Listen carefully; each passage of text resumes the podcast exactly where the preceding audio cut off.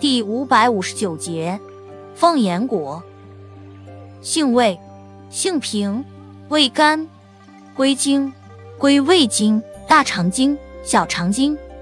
功效，和胃消食，解毒杀虫，属消食药。功能与主治，主治反胃吐食、虫积腹痛、疝痛、小儿烂头疮。药理研究表明，凤眼果富含维生素 A，有增强肠道功能。用法用量：煎汤六至八枚，或研末为散。外用适量，断存性研末调擦。注意事项：脾虚便泻者禁服。